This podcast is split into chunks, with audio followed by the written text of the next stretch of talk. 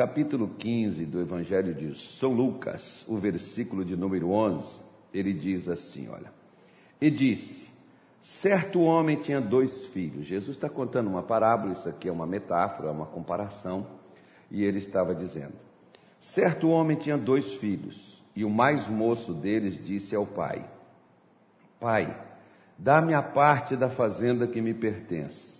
E ele repartiu por eles a fazenda. Fazenda que são os bens. Né? E poucos dias depois, o filho mais novo, ajuntando tudo, partiu para uma terra longínqua e ali desperdiçou os seus bens, vivendo dissolutamente. E havendo ele gastado tudo, houve naquela terra uma grande fome e começou a padecer necessidades. Vamos parar aqui e eu não vou mais do que isto aqui no dia de hoje. Para poder formular aquilo que eu quero te informar nesta tarde de quinta-feira. Neste dia 8 de dezembro, e um parabéns e Deus abençoe a todos os aniversariantes deste dia. Mas vamos lá. Veja bem, este rapaz, na sua cabeça, a sua vida, por exemplo, estava tudo bem. Na sua casa, com seu pai, seu irmão, sua família, sua vida, seu ganho, seu lucro, renda, ou seja, poderíamos dizer, indo de vento em polpa. Tudo funcionando direitinho, dando certinho para ele. Qual o problema dele? O problema dele é que ele não queria viver juntamente ou na dependência ou junto com o seu pai, junto com a sua família. O problema dele é que ele pensou que os relacionamentos não são importantes, o importante é o dinheiro. O importante é você ter as coisas na sua mão. E ele sai de casa onde ele tinha uma família, aonde ele tinha pessoas que o amavam, aonde ele tinha pessoas onde ele estava junto e produzia, crescia, estava bem sucedido, e ele então resolve caminhar sozinho. Sabe aquela coisa de independência? Porque há um espírito, por exemplo, que ele atua na vida de muitas pessoas, principalmente jovens, né? e às vezes outros sem juízos, não precisa ser só necessariamente jovem, não. Tem muita pessoa aí, né, já madura, mas sem juízo que acha que sozinho ou que sozinha pode se dar bem na vida. Não, o que eu preciso é ter uma casa, é ter um emprego, é de uma renda, o que eu não preciso de ninguém. Eu preciso é ter dinheiro, ter a minha empresa, ter a minha fonte de renda, que eu não preciso de mais nada. Pois bem, você vai ver, por exemplo, que este rapaz tinha todos os bens que pertenciam a ele, o pai entregou nas suas mãos. Ele então abandona todos os relacionamentos que ele criou até aquele dia, e ele sai da sua casa, ele vira as costas para as pessoas com quem ele cresceu, quem o amava, quem o instruiu, quem o ajudou a crescer, ele vira as costas e vai para um lugar distante, desperdiça tudo que ele tinha, e aí vem um problema. Justamente deu né, uma pandemia, e aí o sujeito começou a passar, houve uma fome. O problema não é, às vezes, você perder. Eu, por exemplo, já perdi tudo que eu tinha. Né? Como diz assim, pobre diz assim, não tem nada. Mas quando você perde o que você tem, você diz assim, perdi tudo. Né? Eu cheguei a perder tudo, que a gente não tinha cama, não tinha é, cadeira, não tinha mesa, não tinha um sofá para sentar, não tinha uma geladeira para colocar água. Imagina um calor desse, né? E a gente tem que ir no vizinho pegar um gelo para tomar uma água mais ou menos legal. Eu passei por isso. Né? O problema não é você perder, às vezes, aquilo que você tem. O problema é você perder. Né? É, não são as coisas, mas perder os relacionamentos, porque você pode ver que este rapaz se levantou quando ele disse: Eu vou me levantar e eu irei ter com meu pai. Muitas vezes, para você restaurar a sua vida, você vai ter que primeiro restaurar os seus relacionamentos.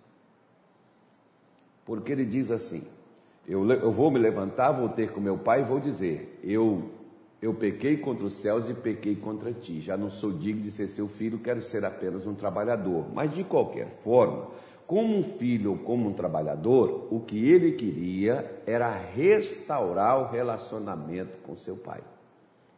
Às vezes hoje, você sabe por que, que tem gente que está igual esse rapaz aqui, que perde tudo, perdeu tudo, e que está numa situação muito difícil na vida? É só por uma coisa. Jesus disse assim: se você vier ao altar trazer a sua oferta e você lembrar que alguém tem alguma coisa contra você, olha, presta atenção, Jesus não está falando assim. Se você tem alguma coisa contra a pessoa, ele está falando, se alguém tem alguma coisa contra você, significa você provocou aquilo para a pessoa ter algo contra você. Ou seja, o pai tinha todo o direito de estar contra o filho, porque quem provocou o problema não foi o pai, quem provocou o problema foi o filho. Aliás, às vezes, se você prestar atenção, 90% dos problemas que nós temos são provocados por nós mesmos, não é que acontece com a gente, não.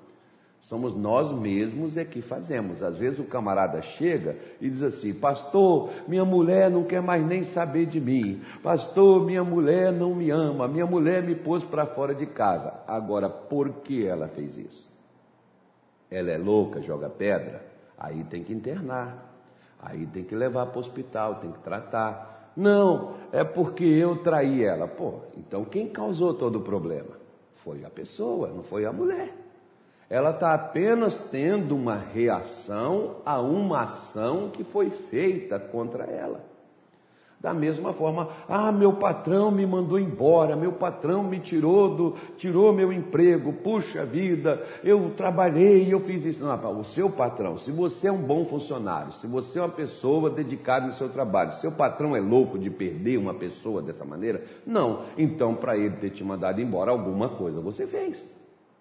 Ou seja, você quebrou um relacionamento e por a quebra daquele relacionamento vem os problemas na sua vida, porque você veja bem, num momento de dificuldade, quando esse rapaz mais precisava de duas coisas, ele precisava da sua família, ele precisava de comida, no mínimo, para passar por aquela situação difícil que veio sobre a terra pegou ele despreparado, sem família, sem amigos, sem ninguém e sem dinheiro. Como é que agora ele ia sair daquela?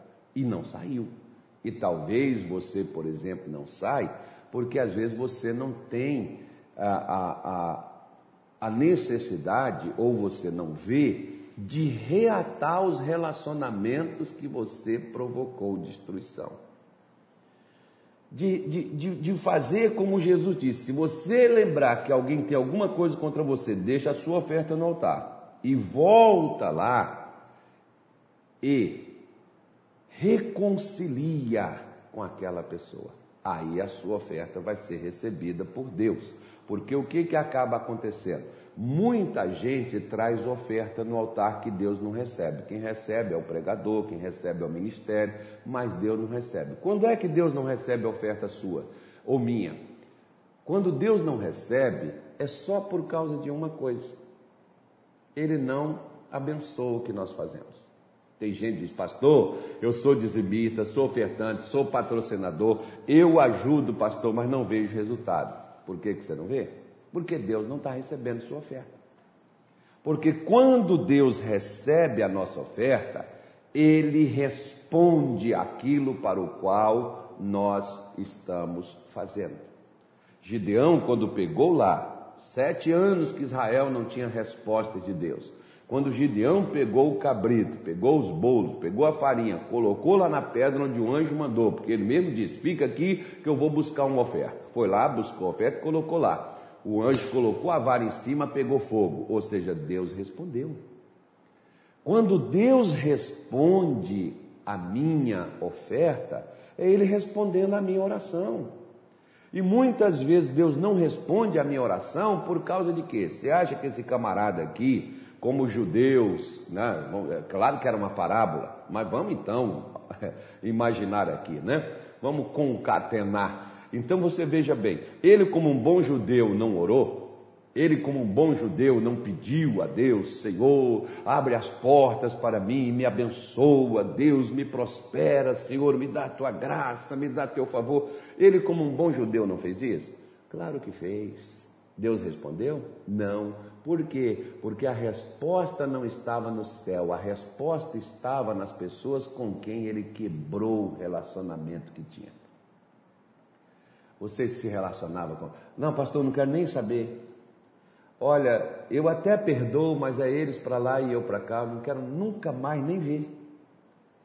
E você quer que Deus te abençoe. E você quer que Deus ore. Enquanto você não restaurar o relacionamento, Deus não restaura a sua dignidade. Deus não restaura nem o seu buchinho. Você vai ficar aí murchinho. Né? Se você está gordinho, com gordura sobrando, você vai passar um bom tempo, né? Sem precisar comer nada. Então você vai aguentar que tem reserva de gordura. Mas se não tiver, daqui a pouco você vai ter problema que nem andar mais você anda de tanta fraqueza. Por isso, minha senhora, por isso, meu senhor, nós precisamos aprender a primeira coisa. Não é só expulsar demônios. Tem gente que tudo para eles é demônio, eles demonizam tudo. E eu quero saber, pastor, qual é? Outro dia a mulher chegou aqui para mim me perguntando, pastor, qual é o demônio que trabalha nessa área assim, assim, assim? Pastor, eu, eu, eu quero fazer um curso assim, que eu quero saber como é que os demônios agem. Eu olhei para ela e falei assim: olha, eu prefiro saber primeiro como é que Jesus age, porque quando você sabe como é que Jesus age, não interessa como os demônios estão agindo, porque Jesus veio para destruir as obras do diabo. Então, se você sabe como é que Jesus age, não precisa você saber sobre os demônios, porque você está autorizado por Deus a desfazer o que eles fazem. Eles podem fazer, você vai lá e desfaz. Assim, muitas pessoas, por exemplo, elas aprendem sobre demonologia, o demônio que age no casamento, o demônio que age na saúde, o demônio que age na família, o demônio que age na cidade, o demônio que age não sei o quê. Agora, a pessoa não aprende como se relacionar com a própria família como lidar para poder viver debaixo né, de um teto, dentro das mesmas paredes, respeitando uns aos outros, lidando bem uns com os outros, confiando uns nos outros, para não ter que ir embora e achar que lá fora é melhor do que aqui dentro.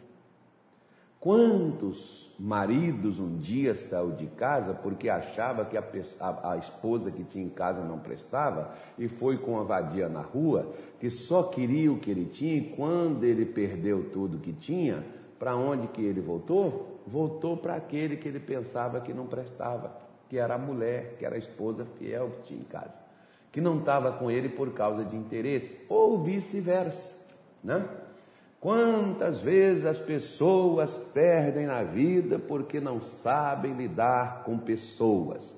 Às vezes sabem até lidar com os demônios, mas o problema não é nós expulsarmos os demônios e não sabermos nos relacionar uns com os outros, saber nos respeitar uns aos outros, sabermos né, confiar, porque você pode ver que se o filho pediu o pai os seus bens é porque ele não confiava no pai.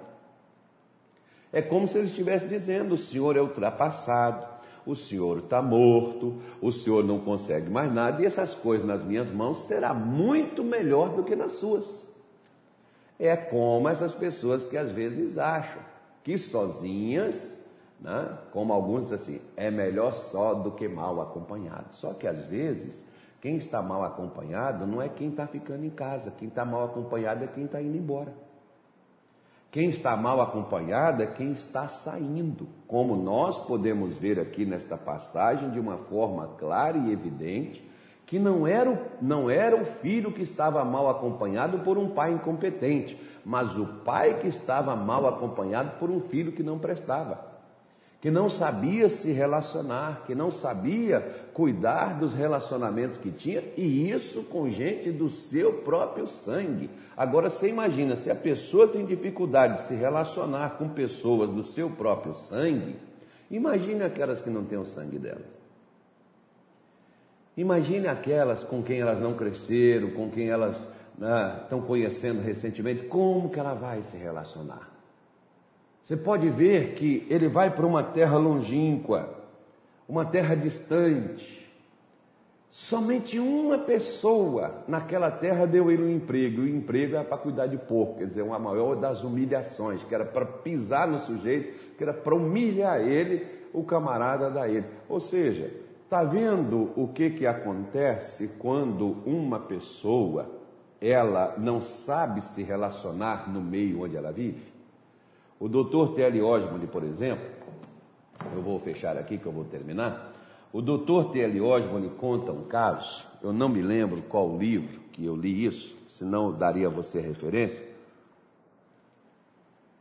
Mas o doutor T.L. Osmond, se não me falha a memória, eu acho que seja no livro Você é o Melhor de Deus, eu não me, eu não me recordo não. Mas ele conta naquela época que os Estados Unidos estava sendo praticamente colonizado, então o governo dava incentivo, que dava terra para as pessoas, para as pessoas irem produzir, plantar, aquela coisa toda, para ocupar né, o, o, o, solo, o espaço. E aí as pessoas migravam de um canto para o outro, onde tinha maiores incentivos, onde ali o governo dava mais, ajudava para a pessoa poder ir aí colonizar aquela parte, tal, aquela ali. Tudo bem. Aí foi um camarada para uma região dessa. Viveu lá um tempo, depois não teve como continuar ali, e aí ele resolveu ir para outro local. E chegando em outro local, arrumou todas a sua traia, colocou tudo na sua carroça e partiu.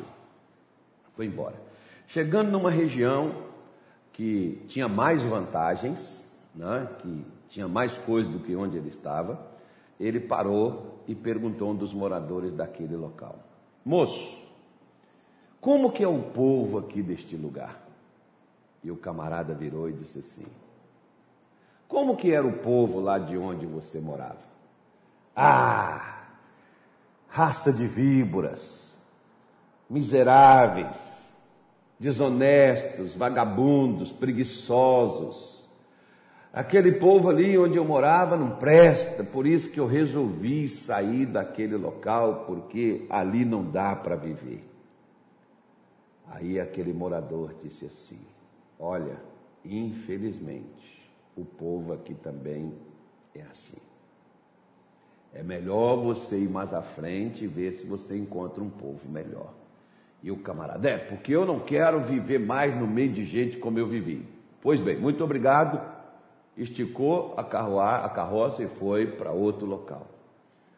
Veio um outro cidadão, parou naquele mesmo morador. Moço, eu fiquei sabendo que aqui o governo está dando um incentivo maior, mas eu gostaria de saber com você como que é o povo daqui. Aí ele, como que era o povo de lá onde você estava? Oh, puxa vida, Olha, você me fez lembrar aqui, dá até vontade de chorar. Saí de lá com o coração partido, povo atencioso, amigos fiéis, gente sincera, um povo verdadeiro. Olha, me doeu o coração, mas como eu fiquei sabendo que o governo estava dando melhores incentivos, eu vim para cá em busca de crescer. Mas deixei como se fosse uma família para trás, de amigos, de compatriotas, de irmãos que eu tive que abrir mão para poder crescer um pouco na minha vida. Aí o camarada disse: Aqui o povo também é assim. Ele desceu, foi arrumar as suas coisas ali e naquele local ali ele foi crescer. Onde é que estava o problema? Onde é que estão os problemas, pastor, da minha vida? É minha mãe, é minha casa, é meu marido, é meus filhos. Cuidado para que o problema não esteja em você. Vamos fazer a nossa oração? Vamos falar com Deus? Senhor, nosso Pai e nosso Deus, em o nome do nosso Senhor Jesus, nesta tarde de hoje, nós te apresentamos cada pessoa que nos acompanha, meu Deus, nas nossas redes sociais. Oramos, Senhor Jesus, por elas e pedimos que o seu poder se manifeste em suas vidas. Sei que há pessoas, ó Deus, com dificuldade de se relacionar. Sei que há pessoas, ó Deus, que os demônios mesmos a perturbam para que ela não combine com ninguém, para que ela não goste de ninguém, para que ela não se aceite, não aceite ninguém, para que ela não respeite ninguém. Em nome de Jesus eu oro nesta tarde, porque se isso não é do caráter desta pessoa, e é uma influência diabólica maligna que esta pessoa enfrenta e passa por ela, eu oro em nome de Jesus e eu digo, demônio, você não vai mais roubar os relacionamentos desta pessoa, você não vai destruir a vida dela, você não vai prender os caminhos desta mulher, nem deste jovem, nem deste homem, nem deste rapaz. Em nome de Jesus, pegue todo seu rancor, todo o seu ódio, a incompatibilidade, a rejeição, o ressentimento, o encantamento, a mágoa ou qualquer tipo de mal. Vá embora. Saia no nome de Jesus e não venha mais perturbar esta mulher. Senhor Deus, nem este homem. Eu oro pela saúde destas pessoas. Jesus, olhe para aquela pessoa, meu Deus, que está com algum tipo de mal dentro do seu estômago. Desde semanas atrás, meu Deus, esse problema não sai. Essa pessoa já até tomou vários remédios e ela já até, meu Deus, marcou uma consulta médica. Meu Deus, em nome de Jesus, penetra com teu poder dentro deste estômago, no intestino, aonde quer que esteja este mal localizado, destrua ele agora em nome de Jesus, como do alto da cabeça até a planta desses pés, toda dor, toda inflamação, infecção, hérnias, nódulos, tumores, caroços, tudo que estiver, meu Deus, afetando a saúde dessa gente, eu oro eu repreendo, eu determino em nome de Jesus. Satanás, tire as tuas mãos, doenças saiam, vão embora, no nome de Jesus Cristo. Meu Deus, abre as portas, prospere. Aquela pessoa que está endividada, tire ela dessas dívidas. Meu Deus, aquela pessoa, Senhor, que está amarrada, tire ela dessa amarração Abençoa, Senhor Deus, a vida dela, no nome de Jesus, para a tua glória. Que a tua bênção esteja sobre eles, no nome de Jesus Cristo. Amém e graças a Deus.